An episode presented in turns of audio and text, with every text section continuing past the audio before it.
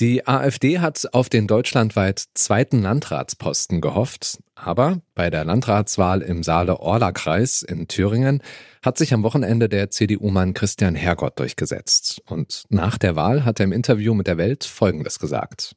Ich kann das nicht genau bewerten, ob die Demos äh, mir geholfen haben oder ob sie überhaupt einen Effekt hatten. Ich glaube, ähm, durch die Berichterstattung über die Demonstrationen, aber auch über den Anlass äh, der Demonstrationen hat es vielleicht bei dem einen oder anderen nochmal den Blick auf das Thema geschärft, was bestimmte Parteien in diesem Land oder bestimmte Personen in diesem Land wollen. Wir fragen uns heute, haben die deutschlandweiten Proteste gegen Rechtsextremismus einen Einfluss auf die Niederlage der AfD gehabt? Und könnten sich die Proteste auf andere Wahlen auswirken? Darum geht es hier in den nächsten Minuten. Ich bin Stefan Ziegert. Hallo.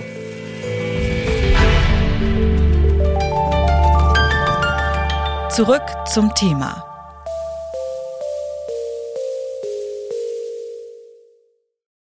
Seit drei Wochen gehen in ganz Deutschland Menschen auf die Straße, um gegen rechts und gegen die AfD zu protestieren. Nun hat die AfD in Ostthüringen eine Landratswahl verloren. Und das, obwohl ihr Kandidat im ersten Wahlgang eindeutig vorne lag. Manche sehen in dieser Wahlniederlage der AfD einen Effekt der bundesweiten Demos gegen die Partei. Und genau darüber habe ich auch mit dem Politikwissenschaftler André Brodotz von der Uni Erfurt gesprochen. Er sagt, um zu beurteilen, welchen Einfluss die Proteste auf die Wahl im Saale-Orla-Kreis hatten, sind zwei Faktoren entscheidend. Zum einen die Mobilisierung, also dass Menschen, die vorher nicht gewählt haben, dann wählen gehen. Dann müssen wir feststellen, dass womöglich wir keinen großen Einfluss gehabt haben. Wir hatten bereits im ersten Wahlgang, also vor den großen bundesweiten Demonstrationen für Kommunalwahlen, sehr hohe Wahlbeteiligung von deutlich über 60 Prozent. Die Demos haben nicht dafür gesorgt, dass mehr NichtwählerInnen jetzt zur Urne gehen. Aber Brodotz vermutet, dass die Proteste vor allem Einfluss auf die Wahlentscheidung im zweiten Wahlgang hatten. Vermuten deshalb, weil bei Landratswahlen keine Nachwahlbefragungen gemacht werden. Deshalb gibt es keine belastbaren Zahlen, die empirisch zeigen, welche WählerInnen im zweiten Wahlgang anders gewählt haben als im ersten. Trotzdem spricht für Brodotz viel dafür, dass es aber dem CDU-Kandidaten tatsächlich gelungen ist, die Wählerinnen und Wähler für sich zu mobilisieren, die im ersten Wahlgang noch für die Kandidatin und den Kandidaten der Linken bzw. der SPD sich entschieden hatten. Und das ist kein geringer Anteil gewesen.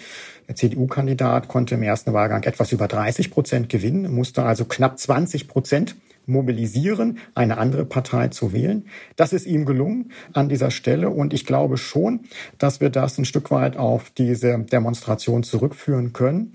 Und das liegt daran, dass wir im Vergleich mit anderen Kommunalwahlen häufiger beobachten, dass es dann im zweiten Wahlgang, wenn die unterlegenen Kandidatinnen und Kandidaten ausgeschieden sind, wie häufig ein Rückgang in der Wahlbeteiligung haben, weil die sich dann nicht durchringen können, einen der anderen beiden wählen zu können. Das ist in dem Fall gelungen und ich glaube, das lag daran, dass sich die Wählerinnen und Wähler, die im ersten Wahlgang für die Linke oder die SPD gestimmt haben, mit der CDU zumindest in einem demokratischen Grundkonsens gesehen haben, den die AfD ihres Erachtens nicht mitteilt und sie waren dann durch die Demonstration sicherlich mobilisiert, zumindest diesen Grundkonsens Ausdruck zu geben und vor allen Dingen eine Wahlstimme zu geben und dann eben diesmal CDU zu wählen. Uwe Trom, der Kandidat der AfD, hat die Stichwahl zwar verloren, aber die Leute, die ihn schon im ersten Wahlgang, also vor den Demos, gewählt haben, die haben sich auch durch die Proteste nicht davon abhalten lassen, für die AfD zu stimmen.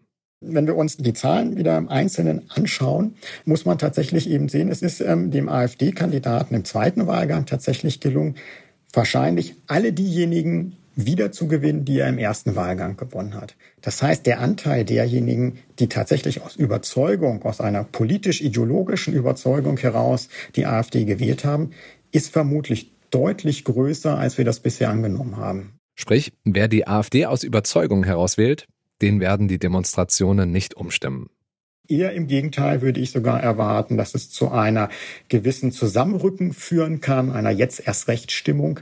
Wenn die Demos einen Effekt auf die Zustimmung von AfD-WählerInnen haben, dann am ehesten bei denjenigen, die die AfD bislang aus Protest gewählt haben, sagt Brodotz. Das sind, glaube ich, die Wählergruppen, bei denen man die Hoffnung haben kann, dass sie sich von solchen Demonstrationen zu einer weiteren Reflexion anregen lassen. Womöglich zu dem Ergebnis kommen, dass eine Protestwahl eben nicht immer nur eine Protestwahl ist, sondern immer auch unvermeidlich die Wahl eines bestimmten politischen Programms, in dem Fall eines rechtsextremistischen Programms.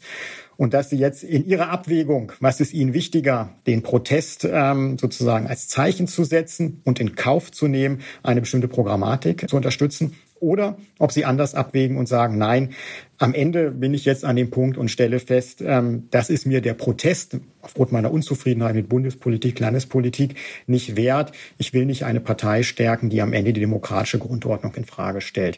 Auch wenn sich ProtestwählerInnen der AfD möglicherweise umstimmen lassen, André Brodert sieht an einer anderen Stelle ein deutlich größeres Potenzial, nämlich bei denen, die nicht wählen. Das waren in den vergangenen Jahren immerhin rund 25 Prozent der Wahlberechtigten. Für die anderen Parteien bedeutet das laut Broderts, Sie müssten sich, glaube ich, noch mal stärker Gedanken machen, wie sie vor allen Dingen die Nichtwählerinnen vielleicht wieder an die Wahlurnen bekommen. Weil wir haben auch in Thüringen, wie bei anderen Landtagswahlen im Bundesgebiet auch, auch bei Bundestagswahlen, inzwischen ja einen sehr hohen Anteil an Nichtwählerinnen und Nichtwählern, die auch nicht zur AfD gegangen sind. Welchen Einfluss die Anti-AfD-Demos auf Wahlen haben, das ist natürlich im Superwahljahr 2024 besonders interessant. Im Herbst finden in Thüringen, Brandenburg und Sachsen Landtagswahlen statt. Die Landratswahl im Saale-Orla-Kreis ist zwar nicht repräsentativ, ich wollte von André Brodotz trotzdem wissen, inwiefern sie eine Art Stimmungstest vor den Landtagswahlen ist. Ein Stimmungstest, glaube ich, ist sie dahingehend, dass sie uns einen Ausdruck der politischen Stimmung, das heißt der Art und Weise, wie wir die Konflikte austragen werden, in den nächsten sechs Monaten schon mal geliefert haben. Ich glaube, das können wir in einer ähnlichen, vermutlich noch einer viel intensiveren Variante erwarten an diesem Punkt. Eine Stimmungsbild im Hinblick darauf, welche Ergebnisse wir wahrscheinlich erwarten können für den Herbst, was die Landtagswahlen angeht, sehr schwierig. Ein Punkt hatten wir ja eben schon angesprochen. Ein kleiner Landkreis, der in seiner gesamten Struktur nicht repräsentativ ist für das gesamte Bundesland. Von dem können wir schlecht die Zahlen hochrechnen. Ein zweiter Punkt, der aber auch noch hinzukommt und den wir bisher nicht drin hatten, ist, das Bündnis Sarah Wagenknecht wird mit einer hohen Wahrscheinlichkeit in diesen drei Bundesländern antreten. Auch die Werteunion plant an den Wahlen ähm, teilzunehmen. Und damit kommen zwei parteipolitische Angebote ins Spiel, deren Attraktivität wir im Moment noch gar nicht so ganz genau abschätzen können. Erste Hinweise, welche Rolle das Bündnis Sarah Wagenknecht und die Werteunion bei den Landtagswahlen im Herbst spielen werden, könnte es im Frühjahr geben, sagt Brodotz, nämlich bei den Kommunalwahlen in Thüringen im Mai und den Europawahlen im Juni. Ob die Proteste einen Effekt auf die Landtagswahlen in Ostdeutschland haben werden, das hängt laut Politikwissenschaftler André Brodotz auch davon ab, ob sie sich so lange halten können. Solche Protestbewegungen, solche Bekenntnisse zu freiheitlich-demokratischen Grundordnungen müssen selbst Konditionen entwickeln, müssen immer wieder in den öffentlichen Raum gebracht werden. Nur dann werden sie auch an den entscheidenden Tagen im Herbst ihre Kraft entfalten, ähm, wie wir sie uns heute auch erhoffen.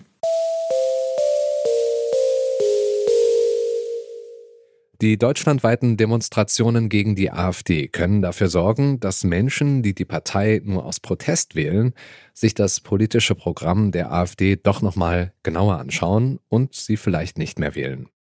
Im Landkreis Saale-Orla haben die Demos gegen die AfD vermutlich dazu geführt, dass WählerInnen anders abgestimmt haben als normalerweise.